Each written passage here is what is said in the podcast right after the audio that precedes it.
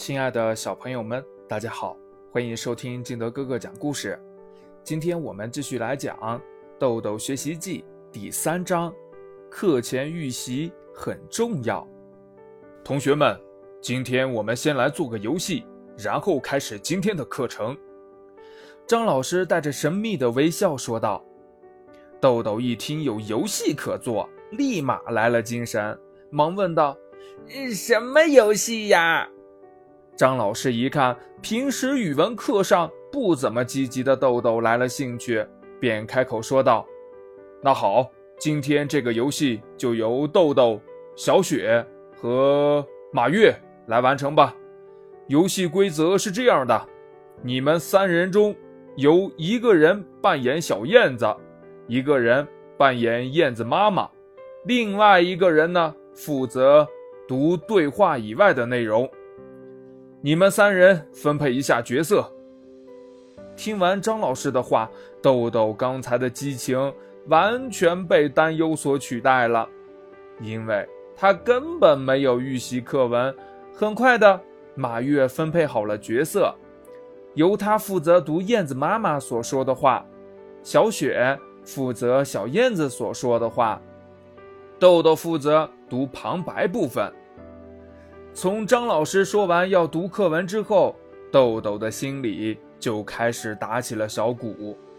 开始读课文的时候也吞吞吐吐，每次念到“瓜”“茄”“盐”的时候都要停顿一下，而且呀，还把“茄”读成了“家”，引得同学们哈哈大笑。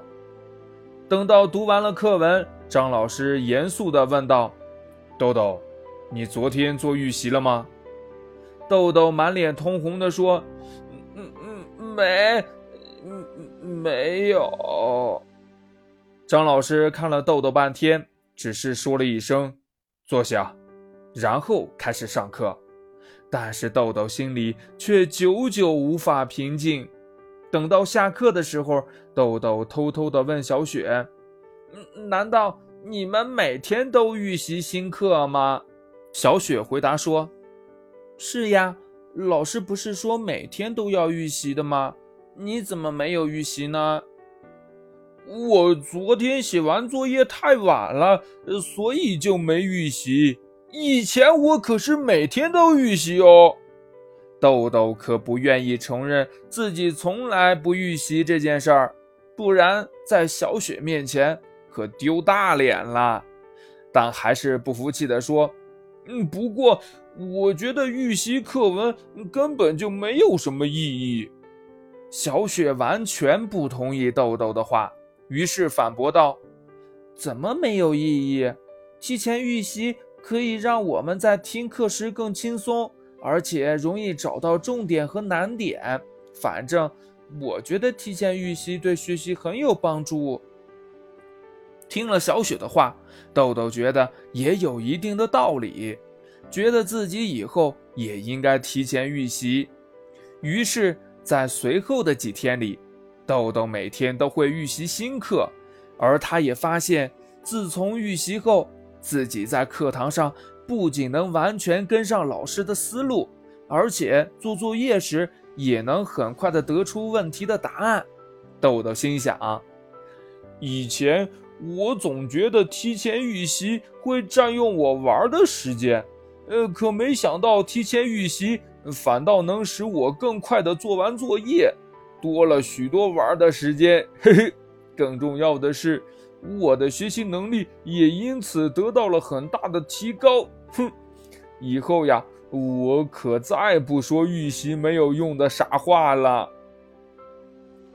预习实际上就是课前自学。课前自学是学生学好新课、取得高效率的学习效果的基础。